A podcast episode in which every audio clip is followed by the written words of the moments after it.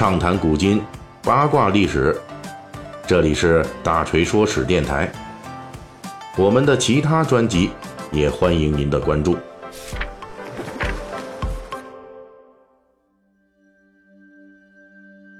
今天是三月六号，哈。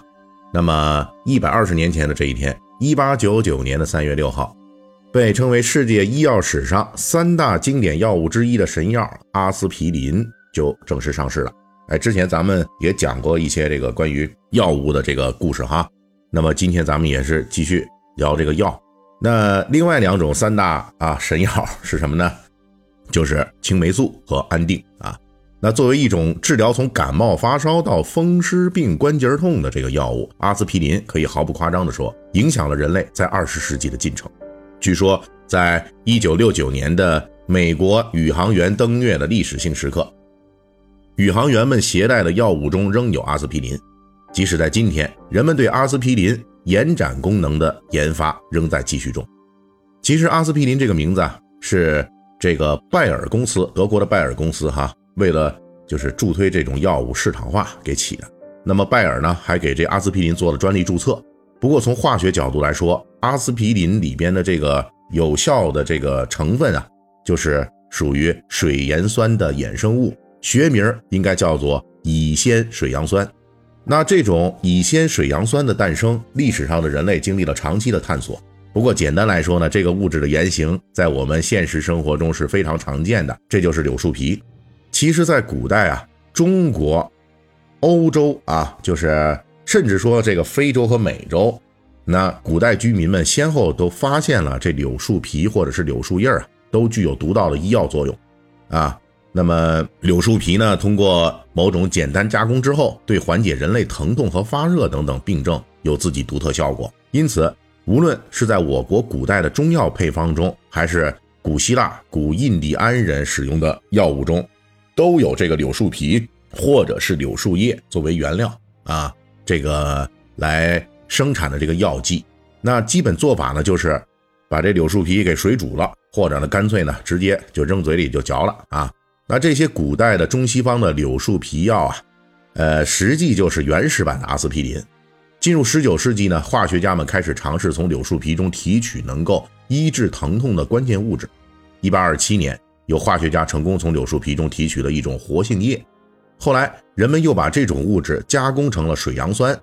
但是这个水杨酸啊，当时因为只能通过柳树皮呀、呃绣线菊之类的这种自然界的这种植物提取出来。成本比较高，而且它虽然能治病，却对人体的口腔黏膜和胃部黏膜有比较大的伤害。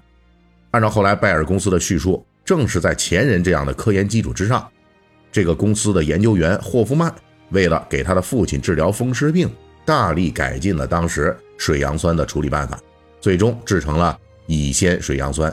而且这一次，乙酰水杨酸充分利用了人类化工的历史进步，已经能够通过人工合成的方式，并且最大限度减少患者服药时的痛苦。也就是说呢，到了霍夫曼啊，这个研究这事儿的时候，那么乙酰水杨酸呢，终于可以从化学实验室走向市场了，成为真正面向普罗大众的药物了。当拜耳公司将其命名为阿司匹林。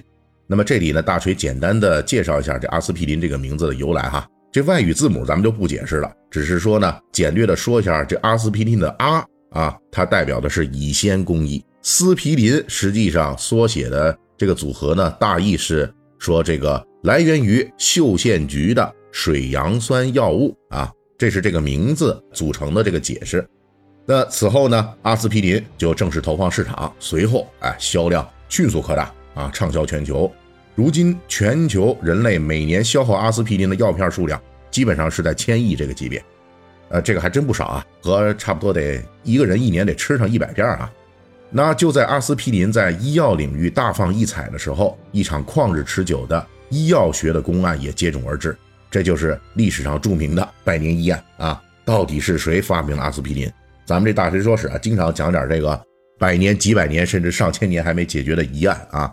咱们之前如果说按照拜耳方面的这个叙述啊，阿司匹林的发明路径是很清楚的，但是实际呢却不是这么回事儿首先是化学成分的争论，因为在霍夫曼之前，乙酰水杨酸啊，实际已经被化工人员生产出来了，但是呢，它当时不叫这个名字，也没有用于医药领域。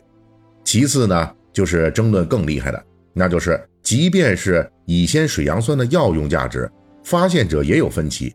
按照后世学者中的一种质疑，当时发现乙酰水杨酸药用价值的并不是霍夫曼，而是霍夫曼的上级拜耳公司的制药主管艾辛格林。艾辛格林在一九四九年去世之前，曾经写过关于阿司匹林的问世文章。就在这篇回忆中，艾辛格林声称是自己力主试验乙酰水杨酸，而霍夫曼只是他带领的这个团队里面的成员之一。也就是说呢，这个艾辛格林是 team leader 啊，这个霍夫曼呢是其中他这团队的一个人。那么，艾辛格林呢指导霍夫曼进行了相关的化学实验。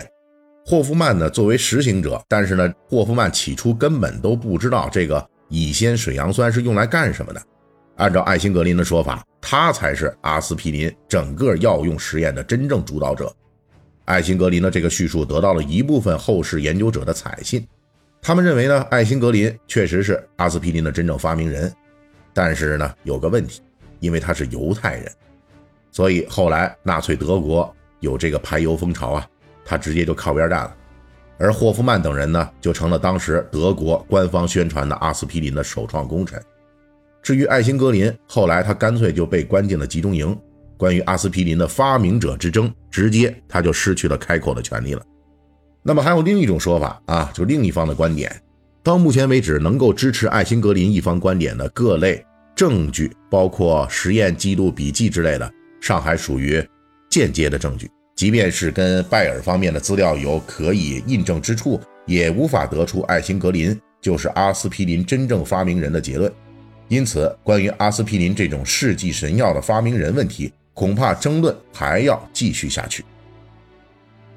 好了，那么节目这个结尾呢，我们呃特别感谢一下上周给大锤打赏的啊，这个汉斯少爷，然后还有这个林间中央林总以及渐行渐近八零，谢谢你们。本期大锤就跟您聊到这儿，喜欢听您可以给我打个赏。